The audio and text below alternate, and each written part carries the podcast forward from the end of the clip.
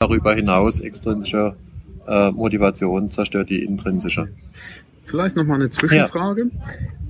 Du hast gesagt, Komplexität mit Komplexität beantworten. Ja. Mhm. Ähm, jetzt gibt es ja auch Aussagen aus der Theory of Constraints beispielsweise, die sagen, ähm, es gibt eine Inherent Simplicity, also mhm. auch komplizierte und komplexe Anforderungen haben einfache Lösungen. Mhm. Ähm, ist das nur ein scheinbarer Widerspruch?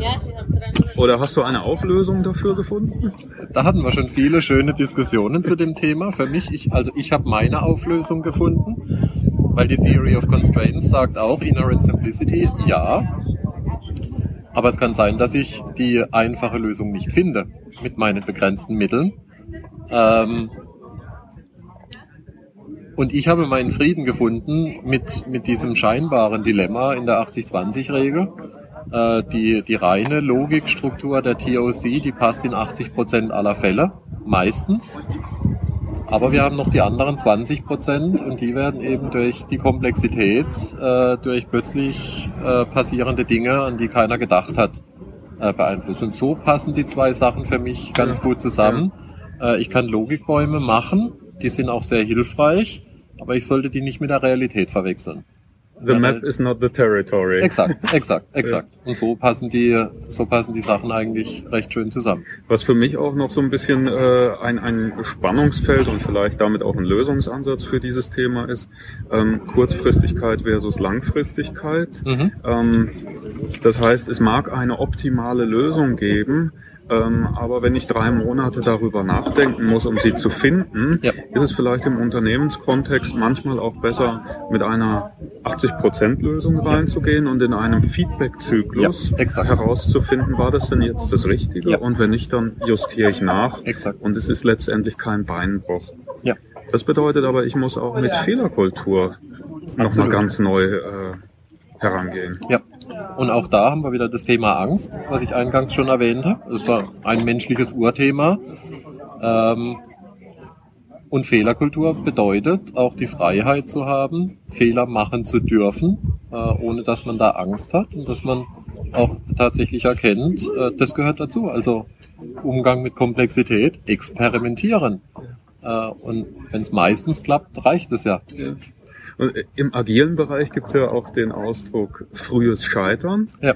der sehr positiv belegt ja. ist. Ja. Ähm, häufig aber, wenn Menschen das zum ersten Mal hören, sorgt es auch dafür, dass sie sagen, ah, dieses Wort Scheitern, kann man das nicht durch was anderes ersetzen? Mhm. Also es ist schon negativ belegt mhm. und es gehört ein gewisser Sprung und ein Mut dazu, ähm, das auch anzunehmen und wirklich damit umzugehen, mhm. mit diesem Scheitern. Mhm. Und es als äh, etwas Temporäres auch zu sehen und nicht als ein persönliches Versagen. Das ist, ja. glaube ich, ein wichtiger Punkt. Ja. ja, genau. Also das Scheitern ist ein hartes Wort, aber dass dieses Scheitern auch dazugehört, also spontan fällt mir da Edison ein, äh, der gesagt hat, er kennt jetzt tausend, ich glaube tausend waren es, tausend Wege, wie eine Glühbirne nicht funktioniert. Äh, und ein Glück hat er weitergemacht. Ja, genau, genau. Hätten wir heute keine Beleuchtung. Ja, ja, exakt. Genau. Ja. Motivation war das Thema. Ähm, genau, und da gibt's äh, eben auch weitere Autoren, jenseits von, von Jürgen Appello, die sich beschäftigen von, äh, mit dem Thema, was treibt uns wirklich an. Ähm, einer der modernen Klassiker, Dan Pink, Drive, ähm, kommt auf äh, drei einfache Punkte. Äh, Purpose, also das, was wir tun, sollte Sinn machen. Äh, Mastery, wir möchten gut sein in dem, was wir tun. Und Autonomy. Also wir möchten den Freiraum haben, selbst zu agieren.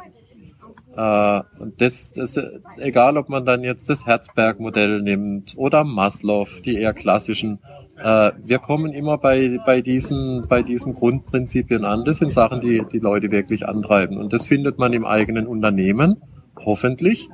Ähm, oder es gibt dann eben auch die Leute, die ihre acht Stunden im Unternehmen machen äh, und abends sich dann noch mit äh, irgendwelchen Open-Source-Projekten beschäftigen, um sich dort diese Werte zu befriedigen. Warum nicht im eigenen Unternehmen? Ja. Ja, ich glaube, die Gefahr besteht sonst auch. Ähm, du hast vorhin diese 70 Prozent ähm, von Personen genannt, die letztendlich gar nicht mehr so richtig motiviert 85? Oder ja, 85, wenn man die 15 Prozent ja, genau. mal separat ja. nimmt. Und das wollte ich äh, sagen, also die, die 70 Prozent, dass man bei denen ähm, aufpassen muss, dass die quasi nicht abdriften in die, in die restlichen 15 Prozent. Ja. Ja. Und für mich gibt es immer einen Grund. Äh, es gibt ja immer für jede Handlung einen guten Grund. Ja. Äh, und bei diesen 70 Prozent äh, ist die Frage, warum verhalten die sich so? Das sind ja auch keine schlechten Mitarbeiter, keine schlechten Menschen. Ähm, für mich ist es halt die Antwort auf einen bestimmten Managementstil. Also auch wieder Ergebnis der Pyramide, wenn Entscheidungen oben getroffen werden, dann bin ich auf operativer Ebene, fühle ich mich entmündigt. Das heißt, ich bin dann ausführendes Organ äh, und dann geht genau diese Schleife los, dann mache ich halt auch Dienst nach Vorschrift. Hat denn der einzelne Mitarbeiter immer genügend Informationen, um auch gute Entscheidungen